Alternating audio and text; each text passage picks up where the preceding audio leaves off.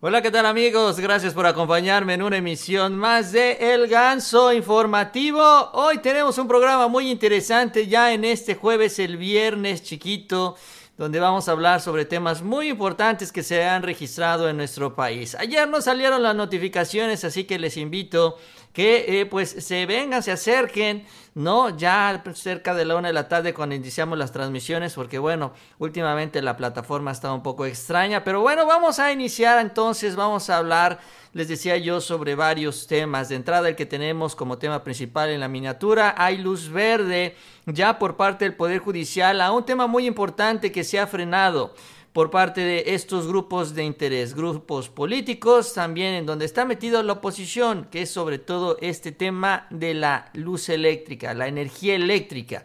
Ya se cayeron formalmente ya estos amparos y es cuestión de tiempo de que se empiece a aplicar esta ley secundaria que ya se aprobó en la Cámara de Diputados. De esto vamos a platicar el día de hoy también sobre el tema de la Agencia Aduanal Mexicana, esta que ya se creó por decreto del presidente López Obrador. Hoy hay un poco más de detalles, hoy habla él desde Palacio Nacional, nos explica cómo va a funcionar, cómo va a operar y cuál es el objetivo también de esta nueva agencia mexicana que estará también siendo operada por las Fuerzas Armadas de este país. Esto es muy importante. Vamos a hablar de la consulta ciudadana. Es un tema también que ya va acercándose, ya falta poco tiempo para la consulta ciudadana. Sin embargo, empiezan ya a surgir algunos temas que valen la pena revisar y atender, no solo con el tema de la promoción. Porque bueno, este asunto va a tomar revuelo el de la promoción, porque resulta que también hay una veda electoral el gobierno federal no puede promocionar absolutamente nada sobre la consulta ciudadana, no puede hablar sobre este tema, está prohibido. Ahora la pregunta es, ¿qué es lo que va a suceder con los ciudadanos ¿Qué es lo que va a suceder con las redes sociales? Porque acuérdense que se iniciaron procesos en la pasada elección en contra de los influencers. Sí está el Partido Verde, pero también contra otros, como por ejemplo a Nacho. A Nacho le iniciaron un proceso, ya tuvo su audiencia y esto por sacar información el día también o unos días, un par de días antes de la jornada electoral. Entonces, este asunto es importante porque ahora nos van a poder denunciar, demandar ahí ante el INE los partidos políticos si no se respeta esta veda electoral. Ojo, y vamos a hablar sobre el tema de seguridad. Hoy el presidente pues se tiene o pues tomó un segundo aire en este tema, habla sobre este asunto tan importante para el país y sobre todo con el apoyo de los gobernadores de Morena. Piensa él todavía fortalecer o reimpulsar la estrategia de seguridad que inició desde el arranque de su administración. Así que de estos temas vamos a platicar les invito a que me acompañen durante los próximos minutos en esta emisión de El Ganso Informativo. Nacho todavía no está con nosotros, ya estará de regreso el día de mañana. Se está preparando y se está cocinando algo muy interesante. Él anda en la Ciudad de México. Ya más adelante tendremos eh, noticias al respecto. Pero bueno, mientras seguiremos en esta emisión especial de El Ganso el día de hoy. Así que bueno, antes de continuar, como siempre, lo hago en mis espacios. Les invito a que se suscriban a este canal. Si les gusta este video, la información, no se van a arrepentir. También les agradezco mucho ese like. Ese nos ayuda mucho en estas redes sociales. Gracias a ustedes, con su apoyo, le damos vuelta a los algoritmos y le llegamos a un mayor número de personas. Bueno, vamos a iniciar entonces, vamos a arrancar con este tema que es eh, importante, sobre todo cómo vienen ya cayéndose en el marco de esta estrategia impulsada por Claudio X González. Sabemos que tiene sus despachos, sus despachos de abogados por los grandes empresarios de este país que tienen grandes intereses y que se ahorran miles de millones de pesos en pagos de energía eléctrica a costa de todos nosotros, los mexicanos. Hay que recordar que el presidente López Obrador presentó ya una iniciativa que se aprobó, tanto en el Senado como en la Cámara de Diputados, una reforma eléctrica, una reforma para quitarle estos privilegios a los empresarios a costa de la Comisión Federal de Electricidad, y que posteriormente, tan pronto se publicó, cayó una ola de amparos con estos jueces, que son una especie de ventanilla de entrada, ventanilla única para estos intereses políticos, que básicamente lo que ponen ahí se los aprueba el juez sin mayor análisis, pero sí fundamentándolo, pues tratándolo de fundamentar en la parte legal, que eso es lo que, bueno, ese es el trabajo de estos señores, de estos jueces. Para eso los tienen ahí, vaya, en pocas palabras. Bueno, sin embargo, ya en una segunda instancia, en donde participa ya un tribunal colegiado, estos amparos se empezaron a caer. Ya cayó el primero y ahora ya cayó el segundo y el tercero y el cuarto y empiezan a caer ya en un efecto dominó que va a llevar finalmente a la aplicación de esta ley eléctrica. ¿Cuál es la información al respecto? Bueno, hoy se informó también que han avanzado estos, eh, pues estas, nuevos, estas nuevas decisiones. La reforma impulsada por el presidente López Obrador podrá entrar en vigor. Ya es solo cuestión de tiempo. Luego de haber sido suspendida totalmente ya por dos jueces el, eh, en marzo pasado. El primer tribunal colegiado especializado en competencia económica resolvió hoy por dos votos contra uno que no proceden por ahora las suspensiones definitivas. El pasado primero de julio ya el segundo tribunal colegiado de la misma especialidad, es decir, ya dos tribunales colegiados por encima de estos dos jueces, presentaron también o tomaron esta misma decisión. El, el anterior, el anterior tribunal colegiado lo había hecho por, de manera unánime, ahora fue dos votos contra uno, pero finalmente también se caen los amparos. Con esto las suspensiones deben revocarse por lo que eventualmente todas estas amparos y todas estas suspensiones que fueron entregadas por estos dos, sobre todo por Pablo Gómez Fierro, serán echadas para atrás, serán pues a su vez suspendidas, serán terminadas, más bien vamos a decirlo así, estas suspensiones en contra de la ley eléctrica. Ya no es uno, ya son dos tribunales colegiados, ya son cinco de seis magistrados que están apoyando esta decisión. Ya no hay más tampoco que se pueda hacer al respecto. Será hasta que la última de estas suspensiones sea revocada cuando la reforma a la ley eléctrica podrá entrar en vigor. Esto es importante porque esto todavía llevará un poco de tiempo. Eh, los magistrados Eduardo, Eugenio Reyes y Gildardo Galinzoga resolvieron que la reforma no causa por ahora perjuicio a los productores privados porque el artículo tercero transitorio además prevé un plazo de 180 días para ajustar las normas del sector. Básicamente diciendo que esta ley no puedes tú quejarte en contra de una ley porque la ley ni siquiera se ha empezado a implementar. ¿Por qué? Porque está además este transitorio que dice, ok, va a entrar en vigor la ley hay todavía 180 días para ajustar el marco legal, orgánico, secundario, etcétera, todo lo que se marca en esta ley. Y a partir del día 180 entonces va a empezar a operar ya esta ley.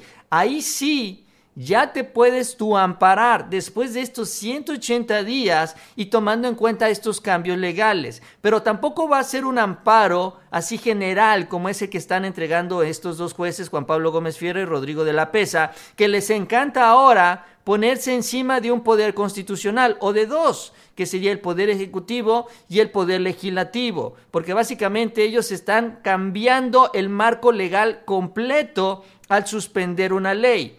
¿Qué es lo que van a poder hacer ahora o cómo se van a poder amparar? Ya no se va a poder suspender la ley. De acuerdo a lo que se establece por estos dos tribunales colegiados, repito ya, seis magistrados, cinco de seis magistrados, establecen, porque además así funciona la ley de amparo, que tú te puedes amparar en contra de la acción del gobierno. O sea, no te puedes amparar en contra de una ley. Los amparos están ahí para protegerte de abusos del gobierno. Bueno, el gobierno tomará una serie de decisiones basados en esta ley. Entonces tú te vas a poder amparar en contra de lo que haga el gobierno. Que el gobierno te quita la concesión, que el gobierno te multa, que el gobierno te hace y deshace, no te pone condiciones adicionales que no estaban antes contempladas, etcétera. Ah, contra eso sí te puedes amparar. Y cada una de las empresas podrá ampararse de acuerdo a la acción que reciban o de las que sean sujetas por parte del gobierno.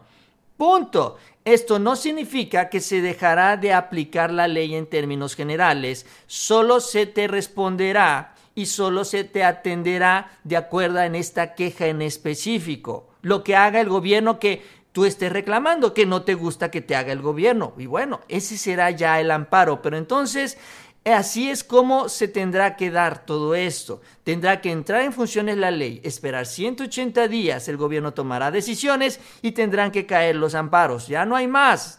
Y con eso también terminan con esta estrategia. Se corrige algo que desde un principio estaba mal hecho.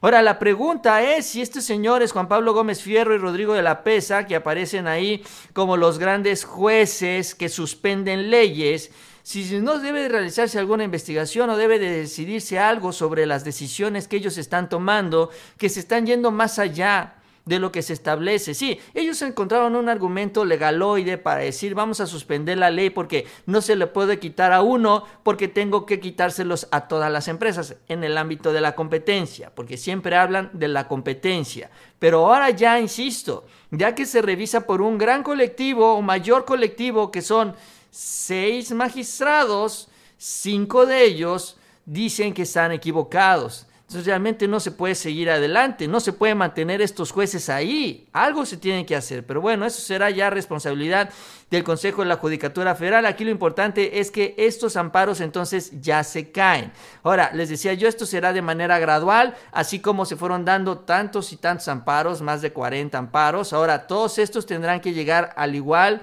también se les va a dar trámite en estos tribunales. Ya no se van a discutir, son básicamente lo mismo, pero tienen que seguir todo un trámite burocrático que llevará varias semanas. Una vez que termine la suspensión o se termine la última suspensión, se tramite el último documento, en ese momento entrará en vigor la ley y entiendo yo que en ese momento inicia el plazo de 180 días para hacer los ajustes, porque actualmente la ley está suspendida.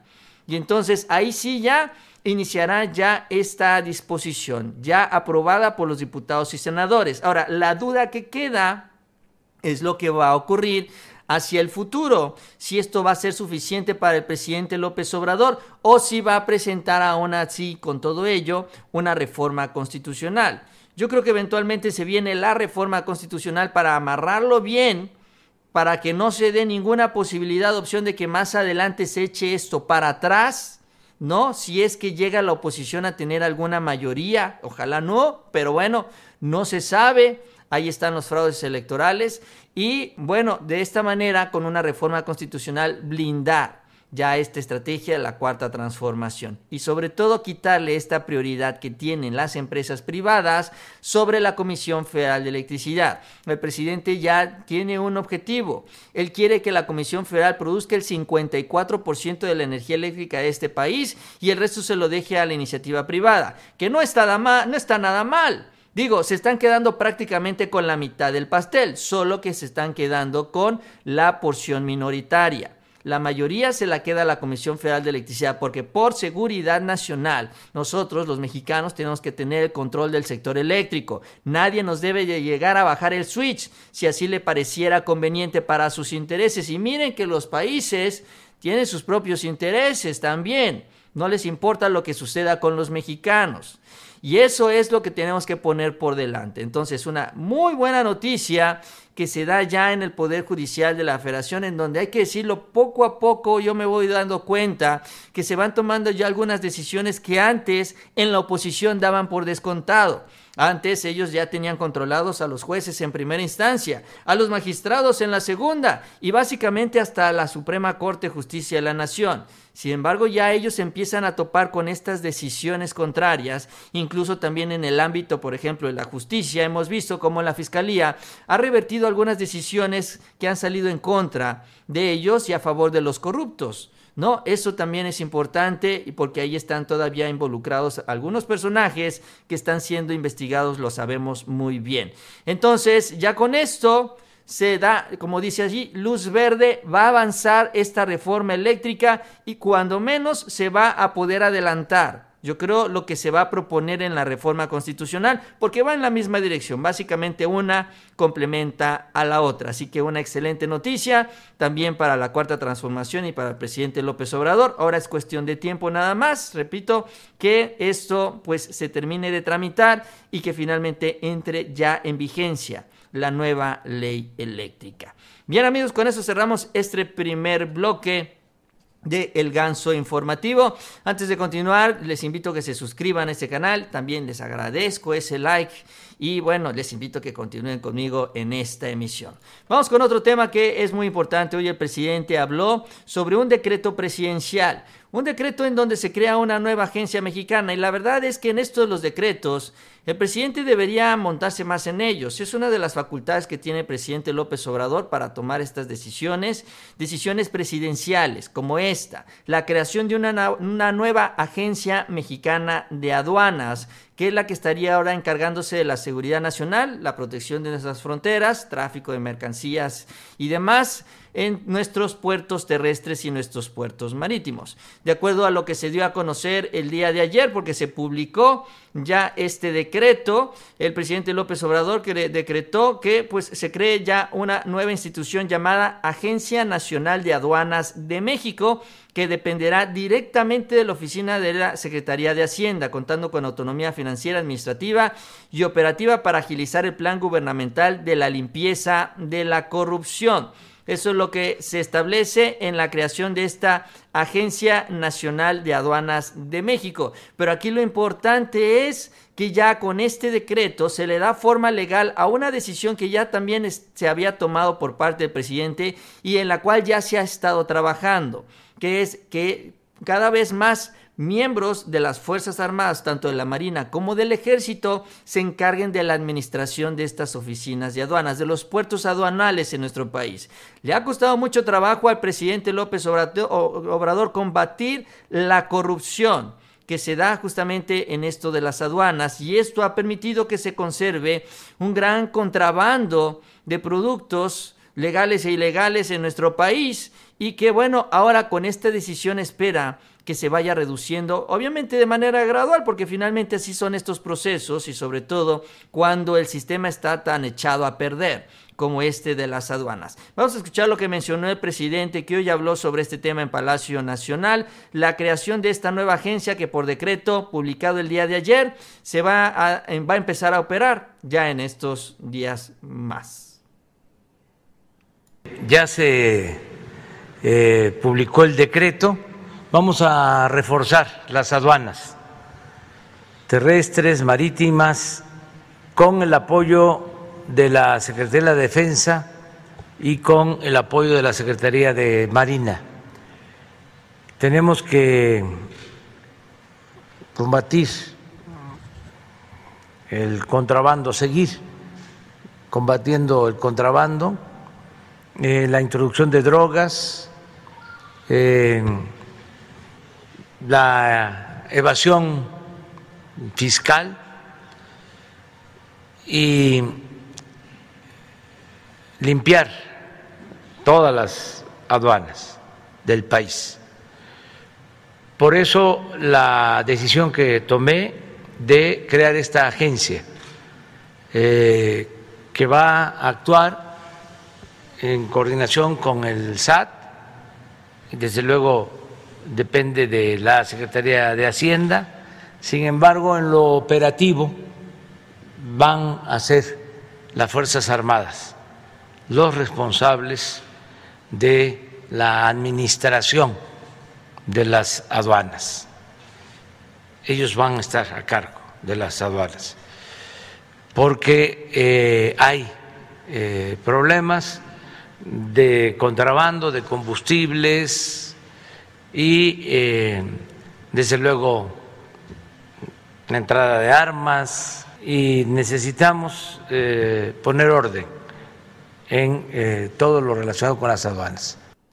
Bueno, entonces ahí está el presidente refiriéndose a este tema, sobre todo la participación de las Fuerzas Armadas. Ya esta decisión ya se había tomado ya se ha trabajado y se ha incluso buscado ya la capacitación por parte de la Secretaría de Hacienda, por incluso la Unidad de Inteligencia Financiera, por todas las áreas del gobierno federal a los elementos de las Fuerzas Armadas que van a estar encargados de las aduanas. No crean que de repente van a llegar y van a ver qué es lo que hacen ahí, sino ya también van a tener pleno conocimiento de todos estos procesos y de todas las acciones, tanto en los puertos terrestres con la Sedena como en los puertos marinos con la Marina Armada de México, que es lo que también se decidió ya por parte del presidente López Obrador. Entonces se convertirá vamos a decirlo así, en una especie de Guardia Nacional, porque la Guardia Nacional es mucho, muy similar a en este esquema que señala el presidente. O sea, es una institución, es un área que se crea que va a tener una cabeza civil porque va a estar al frente un civil, sin embargo en la parte operativa va a estar encargada justamente o van a estar encargadas las Fuerzas Armadas.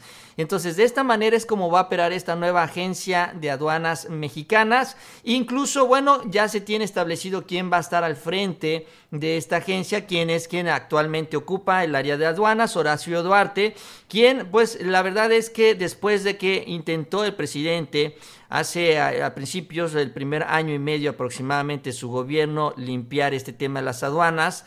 No pudo y bueno, con la llegada de Horacio Duarte se han podido dar pasos importantes en ese sentido. Le ha gustado el trabajo al presidente de Duarte en esta área y entonces él, es el, él será quien encabezará esta nueva área, esta nueva agencia. La Secretaría de Hacienda informó que propondrá al actual administrador de aduanas, Horacio Duarte, para ser titular de esta ANAM, la Agencia Nacional de Aduanas de México, y será él quien se encargue de trabajar justamente con las Fuerzas Armadas, coordinarlas también para la correcta operación de esta nueva institución, que ya se creó por decreto. Todavía se vienen una serie de reformas legales que tienen que hacerse también en la Cámara de Diputados y Senadores. Reformas secundarias no se necesitan dos terceras partes nos esperan mayores sobresaltos también para la aprobación de las mismas. Sin embargo, bueno, también hay que cumplir este requisito legal para que ya entre en operación al 100%. Tendrá de entrada también la aplicación de un fondo, un fideicomiso de los pocos que no desaparecieron de aproximadamente 80 mil millones de pesos que se utilizarán para la modernización de la actual infraestructura, para a varias obras, incluyendo dos puentes fronterizos, incluso para el área de aduanas que será instalada en el aeropuerto de Santa Lucía, en este aeropuerto internacional. Para esto se estará utilizando esta gran bolsa de 80 mil millones de pesos y entiendo que también, bueno, en la construcción de la nueva infraestructura estarían participando las Fuerzas Armadas, que estarían operando también junto con Horacio Duarte esta nueva oficina, esta nueva agencia. Y con esto detener principalmente el contrabando, uno de los que más le importa al presidente, que le ha costado mucho trabajo actualmente, y eso que ya estamos en el tercer año, es el contrabando del combustible. Incluso también lo mencionó en este mensaje, lo mencionó el día de hoy. Recordando que hay entre mil y mil quinientas pipas diarias que son las que entran en nuestro país. Todos los días.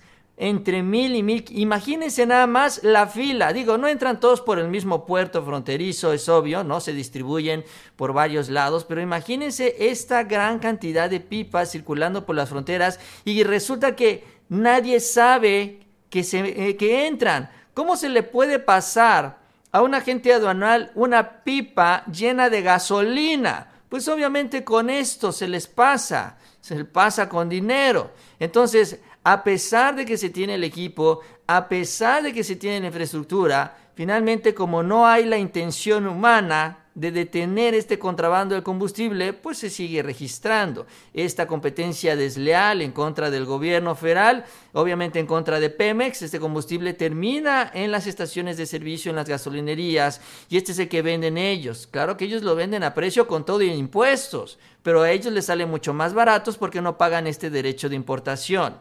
Entonces también el presidente empieza a controlar esta parte, este contrabando, también con esta llegada del ejército a las aduanas y muchas otras cosas más. Incluso habló de todo el decomiso que tienen ya de productos, 300 bodegas que tienen llenas de productos que piensa entregar a la gente con los tianguis que les dijo tianguis del bienestar en un esquema en donde se puede utilizar todos estos productos decomisados, que obviamente son productos piratas, vaya fayuca, como se le dice, y que eventualmente puede entregarse a la gente más necesitada. Aquí ya brincaron las empresas a decir que la propiedad intelectual, que no puede ser que el gobierno venda la piratería o la esté entregando y demás. Pero bueno, aquí se habla también de ayudar a quienes no pueden comprarse los zapatos, no pueden comprarse ropa, en fin, los, eh, las necesidades más importantes porque simple y sencillamente no tienen el dinero para hacerlo. O sea, también las empresas no estarían perdiendo este, clientes porque, bueno, finalmente son personas que nunca les van a comprar porque no tienen el dinero para comprarles. estos productos. Entonces todavía se viene un debate en este sentido, pero ya es algo en lo que está metido el presidente López Obrador. Y bueno, este es el mensaje y el decreto el día de hoy sobre este tema. Pero bueno, continuamos con la información y bueno, en una breve pausa les recuerdo, les invito si no lo han hecho, suscríbanse a este canal. Si no me han regalado un like también, ahí les encargo mucho ese botoncito abajo, nos ayuda mucho en estas redes sociales. Vamos a hablar de la consulta ciudadana. Y es interesante hablar sobre este tema porque, bueno, ya inicia este proceso de anuncios ya a partir del día de hoy, 15 de julio. Así se estableció también en, la, en el dictamen legal y esto hay que precisarlo en el dictamen legal que establece también esto de la consulta ciudadana. Se establece que la publicidad debe iniciar a partir del día de hoy, 15 de julio. 15 días antes también, por cierto, de la consulta, que va a ser el próximo primero de agosto. Es realmente muy poco tiempo, pero con esto se está escudando el INE y bueno, sí tienen razón. Ahí está en el papel y no hay nada más que hacer, claro, entonces esto se tiene que corregir para la próxima consulta ciudadana. Entonces ya como se había anticipado, empiezan ya a surgir los primeros spots del INE en esta publicidad que empieza a darse ya por esta consulta ciudadana, en donde, bueno, pues ahí están con el no y el sí, hablando de la consulta, en la participación, en la consulta más grande que va a tener México. Bueno, pues realmente es la primera, ¿no? Pero de alguna manera está tratando de desacreditar la otra consulta que ya se dio, que recuerden ustedes que fue por el aeropuerto de Texcoco. O sea, no es la primera consulta, es la segunda.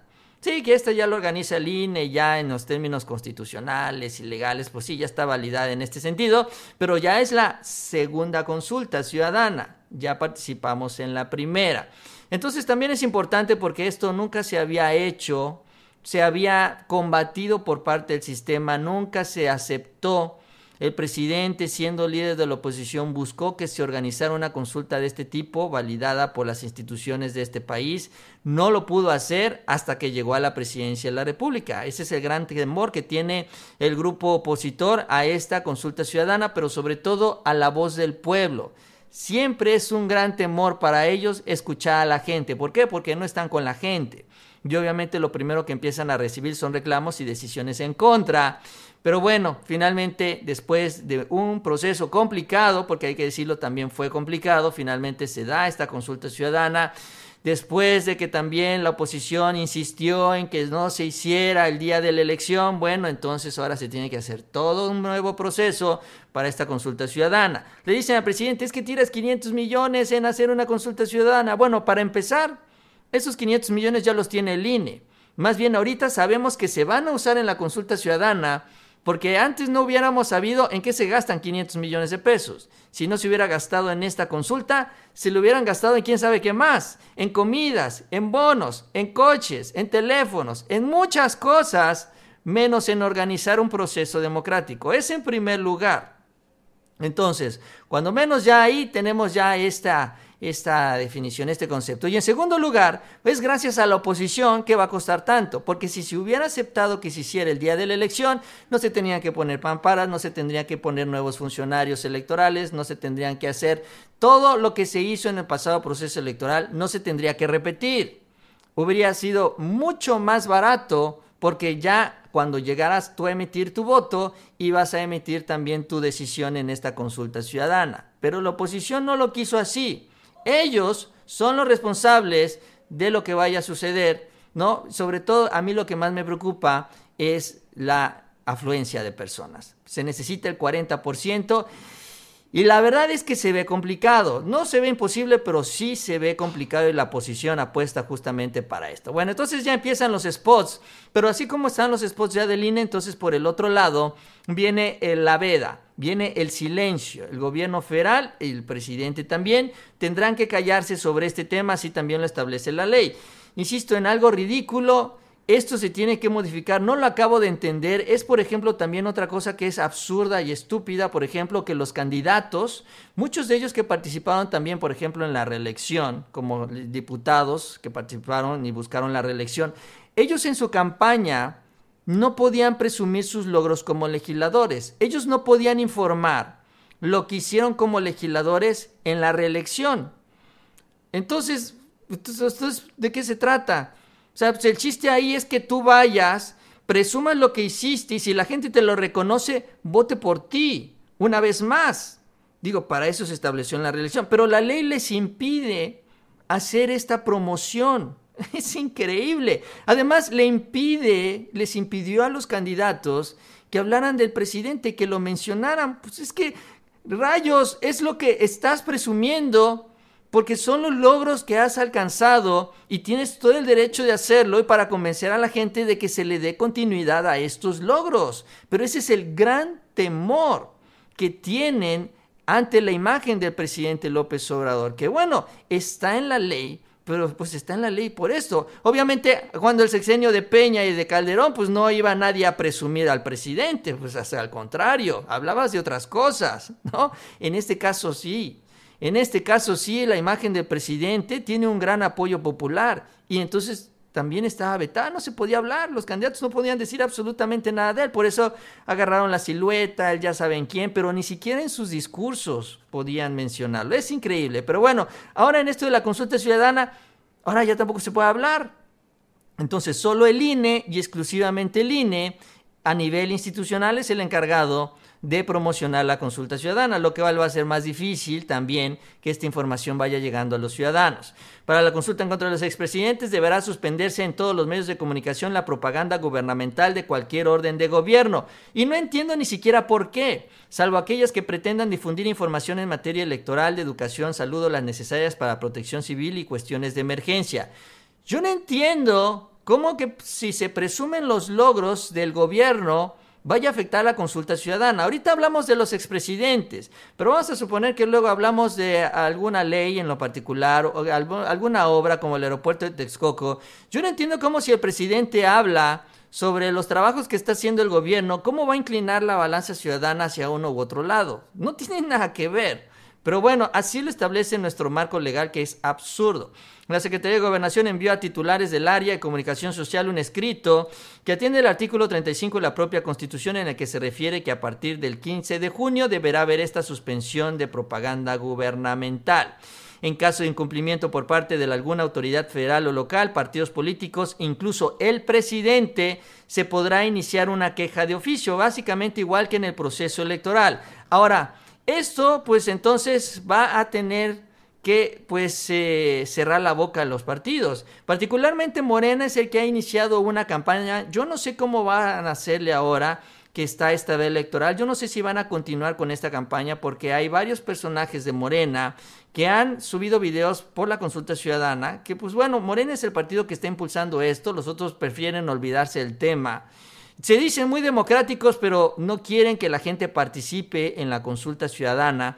También eh, ellos han subido algunos videos, han manejado material. Ahora la pregunta es, ¿qué es lo que va a pasar con esto? Porque pues no pueden ellos hablar de la consulta ciudadana, solo el INE lo puede hacer y no pueden ni siquiera los funcionarios del partido, por ejemplo Mario Delgado, Citlali, no pueden hablar de este tema, está la veda electoral, es, es una veda electoral, es increíble, es increíble pero bueno, así está establecido en la ley. Eh, así lo dicen, repito, los partidos políticos. Antes, por ejemplo, en las campañas, pues los partidos políticos son los que tenían manga ancha. Pues ahí estaban sus candidatos. Ellos podían hablar sobre este tema, aunque no podían hablar del presidente. Pero ahora ya no lo pueden hacer. Ahora todos están silenciados. ¿Cómo se va a promocionar esta consulta ciudadana? Ahora, sumado a esto, viene pues eh, lo que ha ocurrido como parte del proceso electoral, porque los partidos de oposición han venido impulsando una serie de procedimientos en contra, sobre todo del presidente López Obrador y la conferencia mañanera. Eventualmente también ahí van a buscar que el presidente se silencie en esta conferencia mañanera. 15 días más, 15 días hasta el proceso de esta consulta. Y es que el Tribunal Electoral Federal pues ya aplicó cuatro Cuatro sanciones en contra del presidente López Obrador, sobre todo ya sumando una del 23 de diciembre. Del 23 de diciembre, cuando la elección fue en el mes de junio. Pero bueno, es que insisto, nuestra ley está mucho, muy mal. Urge esta reforma electoral. Y entonces básicamente lo que vienen diciendo es que el presidente a través de sus mensajes en la conferencia mañanera se metió en el proceso electoral. Lo que vienen manejando ellos, pero ahora sí validado por el Tribunal Federal Electoral. Ya llegando hasta el final, ya a la última instancia. Ahora, al presidente no se le puede sancionar. Y también, pues lo que se ha buscado es establecer algunas sanciones en contra de los funcionarios de la presidencia, particularmente Jesús Ramírez, el encargado de comunicación social y el director de la CEPROPIE, que es el que se encarga de la señal de la mañanera. Aunque bueno, también han dado manga ancha para que sea el gobierno que pues defina las sanciones, que puede ser pues una amonestación pública. No se han querido meter más allá, pero sí han sacado eso las sanciones en contra del presidente por presuntamente violar la veda electoral, la ley electoral. Porque bueno, así como sucedió en aquel entonces, para este proceso intermedio, ahora tendrá que ser lo mismo para esta consulta ciudadana. Y a partir del día de hoy, el presidente no puede hablar de otros temas más que sean los que se establecen por la ley. Ahora, la pregunta es, ¿y nosotros los ciudadanos qué? Y esta pregunta es de las partes también muy interesantes en esta discusión. Se habló mucho sobre el tema de los influencers del Partido Verde. Se habló mucho, dijo Lorenzo Córdoba que se va a investigar, dijo también el propio eh, otros consejeros también, que este tema de los influencers no puede quedar impune, que se tiene que dictar alguna medida, que se les tiene que imponer alguna sanción. Y aquí pues ya es un terreno muy gelatinoso porque pues también está la libertad de expresión y hasta donde se sabe la veda electoral, como lo dice la ley, es para los funcionarios, para los partidos políticos y vaya, quienes están ahí recibiendo dinero público, en pocas palabras, quienes reciben dinero del presupuesto quienes están metidos en esta política nacional, ellos tienen que mantener un silencio. ¿Y los ciudadanos qué? Entonces los influencers no están metidos ahí en estos partidos, no son parte de ellos, no militan ahí, no trabajan, no reciben dinero, cuando menos abierta o públicamente. Y bueno, sin embargo, pues se inició esta investigación. Y bueno, en el caso del verde sabemos que por ahí ya hay una serie de denuncias y sí, efectivamente es una estrategia mucho muy coordinada. Pero es que el asunto es que este caso del verde se utiliza y se quiere utilizar para callar otras voces. Otras voces que no caen en esta misma lógica y en esta misma dinámica en donde pues hay un intercambio monetario y una campaña muy bien definida. ¿Por qué? Porque bueno, recordarán también que se hizo una serie de denuncias por parte del PRD en contra, por ejemplo, de Nacho, Nacho sí, el chapucero, quien recibió una denuncia por parte del partido porque argumenta también el partido que violó la veda electoral. Sí, él como ciudadano violó la veda electoral porque subió información sobre el proceso electoral, porque habló del efecto obrador el día de las elecciones y por eso se le inició un proceso en contra de él. Pero eso es, un ejemplo. Pero es que, es que el problema es que esto abre la puerta para cualquier ciudadano. ¿Cuál es la diferencia entre Nacho y cualquier otro mexicano que no está metido en la clase política, que no está metido en los partidos, que no es funcionario, que no es sujeto a esta veda electoral? Ninguna. Es un ciudadano más como cualquier otro mexicano, claro tiene sus canales en redes sociales, tiene sus seguidores también ahí en, las redes, en internet. Es como se dice el influencer, un influencer más. Bueno, sí, ok. Pero al final de todo es un ciudadano. En términos legales, él es un ciudadano también como cualquier otro. Y la única diferencia es un número en las redes sociales, es que es el número de seguidores. Entonces ahora la pregunta es, ¿qué va a pasar con este veto electoral ahora que viene la consulta ciudadana. ¿A poco nos van a prohibir también a nosotros hablar de la consulta ciudadana? ¿Ya no vamos a poderla comentar? ¿Ya no vamos a poder decir por quién queremos votar, sí o no? Digo, ya ni siquiera estamos hablando de partidos políticos, que es que es increíble. Por ejemplo, ¿en qué terminó lo de Nacho? Que no ha terminado, por cierto, él hace una actualización en sus redes sociales. Él tuvo una audiencia, también tuvo una audiencia virtual, de alegatos, ahí lo citaron, tuvo que hablar frente a las autoridades de línea de los partidos políticos. Dice, fue una audiencia de pruebas y alegatos. El PRD insiste que yo tengo control de cuentas parodias o que suplantan mi identidad. En fin, puras eh, locuras, y yo ahí le resumo, que todo acabará además en el Tribunal Electoral, por increíble que parezca. Así que si el PRD, que es el que ha puesto denuncias a todo mundo, decide ahora presentar denuncias en contra de los influencers, youtubers, o cualquier ciudadano en las redes sociales, entonces el INE puede iniciar un proceso legal que incluso amerite una audiencia de pruebas y alegatos, ¿no? Por dar a conocer tu opinión. ¿Dónde carajos queda la libertad de expresión tomando en cuenta, y repito, que no somos políticos, no estamos ahí en los partidos, nos interesa mucho, claro que sí, porque es el futuro de nuestro país. Pero no dependemos de los partidos, no nos pagan en los partidos, no nos pagan en el gobierno federal, no somos trabajadores, no somos funcionarios. ¿Por qué la veda electoral entonces se aplica para los ciudadanos? Todos, todos nos tenemos que callar. Que nadie comente la consulta ciudadana, porque si no el PRD va a empezar a presentar quejas a todo mundo. Oye, es que así lo dice la ley. Bueno, entonces hay un problema con la ley hay que corregirla. ¿Cómo puede estar por encima de una libertad tan importante como es la libertad de expresión?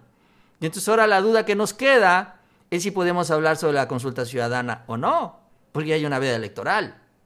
No, es, que eso es también importante.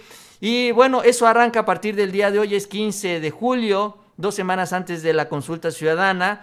Entonces, pues vamos a ver cómo se comportan los partidos, porque lo que no quieren ellos, obviamente, es que hablen más de sus expresidentes, porque ellos saben que si la consulta ciudadana sale a favor y sale vinculante, entonces la imagen que se va a desprestigiar es la imagen de los presidentes del PRI y del PAN que son estos partidos de oposición, que quieren que la gente se olvide o sienten que se van a olvidar de todo lo que hicieron si es que la consulta ciudadana no tiene éxito. Increíble, pero eso es lo que piensan, ya es parte de la desesperación. Y en medio de nosotros, de todo esto, los ciudadanos, que estamos en una incertidumbre jurídica, porque cualquiera de estos partidos, de estos partidos de oposición, se nos lanzan contra nosotros, los ciudadanos. O sea, supuestamente están ahí para representarnos en el sistema electoral y lo primero que hacen es irse en contra de nosotros, los ciudadanos, por expresar nuestras opiniones. Es increíble. Bueno, con eso cerramos este bloque. Eh, antes de continuar, les invito que se suscriban a este canal si les gusta la información. También les agradezco mucho ese like, nos ayuda mucho en estas redes sociales. Y vamos con el otro tema, otro tema que tenemos también el día de hoy. El presidente López Obrador habló sobre el asunto de la seguridad. Y siento yo tomando ya un segundo aire porque se viene un cambio muy significativo y muy importante para él y para el país, que es la llegada de los gobernadores de Morena. Y es que vaya que ha sido muy difícil lidiar con los gobernadores de oposición. Sabemos que estos gobernadores no han apoyado en su gran mayoría las iniciativas de seguridad del presidente López Obrador, sobre todo la visión que tiene de pacificar al país. Ellos siguen en esta misma línea de una confrontación directa y abierta que es la que nos ha hundido durante estos últimos años y una solución que no ha resultado exitosa y en lugar de darle el beneficio de la duda al presidente, lo que han hecho es ponerle piedras en el camino. Bueno, el presidente López Obrador aprovechó ya esta nueva coyuntura justamente para reimpulsar su programa nacional de seguridad. Ayer se reunió con los gobernadores de Morena, acompañados del gabinete de seguridad. Aquí tenemos a Olga del lado izquierdo, el titular de la Guardia Nacional, a, Luis Scherer, a, este, Rafael Ojeda. Eh, a Rosa Isela, a Luis Crescencio y al del área de inteligencia, a Domaro Martínez, que pues ahí lo tienen, no siempre sale imágenes, mucha gente no lo ubica, pero también es muy cercano al presidente y le tiene mucha confianza. Y ahí con los gobernadores electos y en funciones de Morena, pues se habló de estos temas de seguridad. Nos reunimos con los integrantes del Gabinete de Seguridad, escribió, con 16 gobernadoras y gobernadores electos establecemos acuerdos para intensificar acciones y vivir en plena paz. Fue lo que dijo el presidente López Obrador en este tuit. Hoy ya hablando un poquito más a detalle, bueno, habló de este encuentro y lo importante que es el tema de seguridad para él, pero sobre todo esto, el objetivo de pacificar al país, que es algo muy relevante para él. Siente incluso, está llegando a un punto, dice, en el que para que se alcance una distinción a lo que es el trabajo hecho en su gobierno, se tiene que también dar este resultado. Se tiene que alcanzar la pacificación. Es un desafío que ya dice, tiene el presidente López Obrador en el marco de su gobierno, que ya nada más tiene tres años por delante. Vamos a escuchar. Y con esta reunión y con otras que vamos a tener con gobernadores, vamos a seguir fortaleciendo el trabajo coordinado. Y yo tengo confianza de que vamos a seguir avanzando hasta pacificar el país. Es un desafío, es una responsabilidad, es una convicción. Si no terminamos de pacificar a México por más que se haya hecho, no vamos a poder acreditar históricamente a nuestro gobierno. Además, es un desafío hasta político, porque nuestros adversarios se frotan las manos. Además, porque estamos llevando a cabo una estrategia distinta, porque ellos, porque son conservadores, autoritarios, eh, son partidarios de la mano dura, de las medidas coercitivas de cárceles, leyes más severas. ¿Te acuerdan cómo era antes? Pues se ponían frente a las cámaras a decir, no me va a temblar la mano, la ley es la ley. No, esas son balandronadas. lo que se tiene que hacer es atender las causas y gobernar con el ejemplo. Ellos no fueron un buen ejemplo porque actuaron también como delincuentes. No se sabía este dónde terminaba la delincuencia y dónde empezaba la autoridad. No había frontera. Era lo mismo.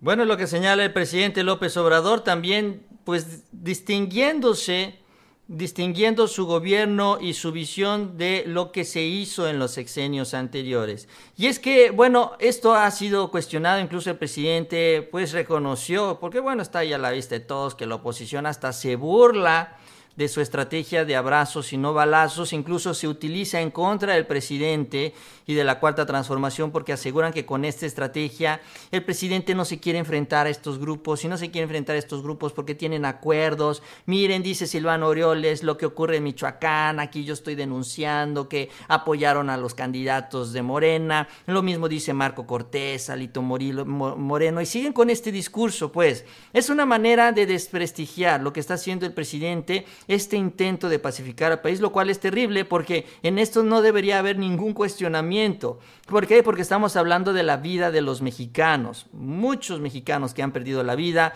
y que lo siguen perdiendo, la siguen perdiendo día tras día en este país y que por eso el objetivo del presidente es pacificar a México, evitar que esto siga sucediendo. Ya terminó con la tendencia al alza que se tenía. Ahora está estabilizado, pero siguen teniendo números muy elevados, que eso es lo que preocupa al presidente López Obrador y que por eso con esta estrategia ya con los gobernadores de Morena piensa consolidarla. Piensa que ahora sí, ya con los nuevos gobernadores, estos números empiecen a bajar. Se vaya ya a la siguiente etapa. Se logró algo difícil porque tampoco era fácil de tener esta tendencia que viene desde el sexenio de Calderón, incluso desde finales desde el sexenio de Fox viene una tendencia al alza. ¿No? Calderón fue el que de plano la lanzó arriba con todo. Pero bueno, se dio ya este primer paso, pero el presidente lo que busca es reducir, sobre todo, este índice de homicidios. Él ya también comentó, se han reducido otros, otros índices, otros delitos, incluso más del 20%. Pero este tema, la pérdida de vidas humanas, es algo muy importante. Por eso es que él habla también de la necesidad de pues resolver y pacificar al país. Y pacificar significa evitar la pérdida de vidas humanas. Incluso también él lo dijo el día de hoy, no solo de los ciudadanos, sino también de quienes están en estos grupos, en estos cárteles. Simple y sencillamente que ningún mexicano pierda la vida. Ese es el punto más importante y ese debería ser el objetivo principal también de los partidos de oposición, algo en lo que no han cumplido ellos. Y bueno, han insistido en eh, pues meterle el pie al presidente López Obrador. Bueno, tras la reunión también los gobernadores que estuvieron ahí presentes hablaron sobre lo que les dijo el presidente Obrador en este encuentro y va obviamente en esta misma dirección. Luego de un encuentro de alrededor de dos horas en Palacio Nacional con el gabinete, los asistentes explicaron que otra petición que les hizo el mandatario fue que los gobernadores acudieran personalmente y todos los días, ojo, personalmente y todos los días a las mesas de seguridad estatales. Honestamente, digo, qué bueno que se los pidió, pero esto debe de ser así como que por default. O sea, ellos deberían ir ya, sea lo que sea, pase lo que pase, día tras día. Deberíamos de darlo hasta por descontado. Es más, si no van a ese día a trabajar, les deberían de quitar el sueldo del día completo. Siendo un tema tan importante y sobre todo en los estados más conflictivos del país, es increíble que los gobernadores destinen tiempo a otras cosas y no le den prioridad justamente a esto. Repito, porque estamos hablando de las vidas de las personas. Y eso es en el peor de los escenarios, pero bueno, también en los robos y demás, es algo que se tiene que atender. La calidad de vida también tiene que mejorarse. Pero bueno, lo que se espera de los gobernadores de Morena, y ojo, hay varios que luego se ponen sus moños, aún de Morena, es que vayan todos los días, estén ahí en las mesas de seguridad. Y espero que también los que están ahorita en funciones, que muchos van o no siempre van, estén ahí presentes. Ojo, es importante. No solo porque son del partido, vamos a darlo por descontado. Hay que presionar a los gobernadores que estén ahí. Porque de, entrada de cajón los de Morena tienen que estar ahí. ¿Qué más les dijo? Acordamos todos sumar esfuerzos, dijo Durazo, esto fue lo que declaró a su salida, entre muchas otras acciones en las que debemos de trabajar de manera coordinada para dar los mejores resultados. Por ejemplo, la gobernadora electa de Colima, Indira Vizcaíno, explicó que se revisaron las estadísticas de seguridad a nivel nacional y en cada uno de los estados. Además, se platicó cuál sería la estrategia a aplicar en los próximos gobiernos, fue lo que señaló. Eh, Laia Sansores de Campeche, por ejemplo, dijo, fue muy interesante porque son los lineamientos y el aliento para que todos participemos y estemos presentes en todo el gabinete de seguridad que se hacen en los estados, pero que no siempre asisten los gobernadores, que también es este mensaje que le llegó al presidente. Porque no nada más es la parte física, no nada más es que estén ahí sentados en las mañanas o en las tardes, porque luego hay unos gobernadores de oposición que dicen es que es muy temprano. Bueno, en las tardes, a la hora que ellos quieran. Ya el plano del presidente les dijo, ¿a qué hora quieren la mesa de seguridad? Vamos a hacerlo a esa hora para que vayan a esa hora. O sea, ya como niños chiquitos, los gobernadores de oposición, así los trató. Hablamos de eso el primer año. Acuérdense ustedes, qué complicado fue y muchos de ellos de plano al final decidieron de todos modos no ir o medio ir envían también a un representante, dicen también es que ahí no se toman decisiones, solo nos informan y yo quiero llegar a ordenar, a mandar, a tomar las decisiones porque yo soy el gobernador. Pero cuando vienen los problemas, ay presidente, mándenos a la Guardia Nacional, necesitamos que nos ayude. Bueno, entonces, ¿eres el responsable no eres el responsable? Es que ellos se sienten muy machitos cuando no tienen problemas, pero cuando viene la bronca piden la ayuda del gobierno federal. Así han actuado los gobernadores de oposición, no todos, pero la gran mayoría. Hay algunos pocos que sí se han sumado a la estrategia del presidente, pero han sido los menos.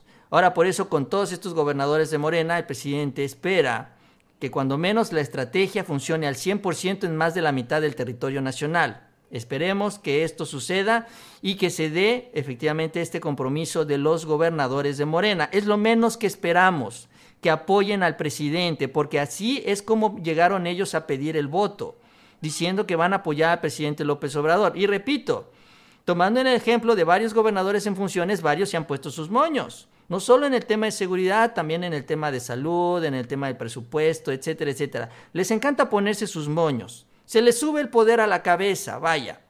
Pero para eso estamos los ciudadanos también para presionarlos. Cuando menos, cuando menos, apoyar al presidente, cumplir con ese compromiso que hicieron con los ciudadanos, que era vota por mí, vota por la 4T, vota por Morena, porque yo voy a apoyar al presidente. Entonces es lo mínimo que esperamos de ellos.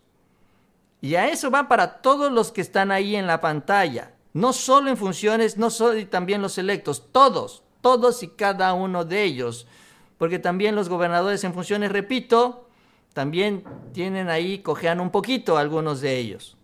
Entonces, aquí lo importante es que el presidente ve esta nueva oportunidad y por eso él retoma este tema de seguridad. Ya es el segundo encuentro que tiene con los gobernadores electos de Morena, ya se reunió la primera vez con ellos, ahora suma a los gobernadores en funciones y obviamente se va a ver con los demás gobernadores de oposición, que bueno, ahí pues vendrá ahí el capoteo a ver cómo se adaptan ellos y qué es lo que quieren hacer. Pero pues yo creo que deben de apoyar al presidente, porque finalmente el objetivo que él está buscando es este, salvar la vida de las personas. Y esto necesita el trabajo y el apoyo de los gobernadores. Para eso están y además tienen mucho dinero. mucho presupuesto que luego se termina en lujos y cosas que no sirven para absolutamente nada. Bien amigos, pues yo con eso termino esta emisión de El Ganso Informativo del día de hoy. Yo les agradezco que me hayan acompañado en este espacio. Espero que les haya gustado el video con toda la información que les presentamos el día de hoy. Y si les gustó, pues les invito a que se suscriban si no lo han hecho a este canal. También les agradezco mucho ese like, nos ayuda mucho en estas redes sociales. Por ahí vi algún chat, pero ya está muy arriba, no creo poderlo encontrar, ¿no? Ya no lo veo por acá. Pero ya lo checaré más adelante en la retransmisión. Sistema simple y sencillamente no termina de corregirse y no aparecen en la pantalla. Pero bueno, a mí me gusta luego ponerlos ahí para que los podamos ver con calma. Pero bueno, ya será más adelante. Yo les agradezco que hayan estado conmigo en esta emisión del Ganso Informativo. Les invito a que se suscriban a esta Chapucero Network, donde transmitimos de lunes a viernes aproximadamente a la una de la tarde. Tratamos de ser puntuales. A veces nos falla como buenos mexicanos, pero...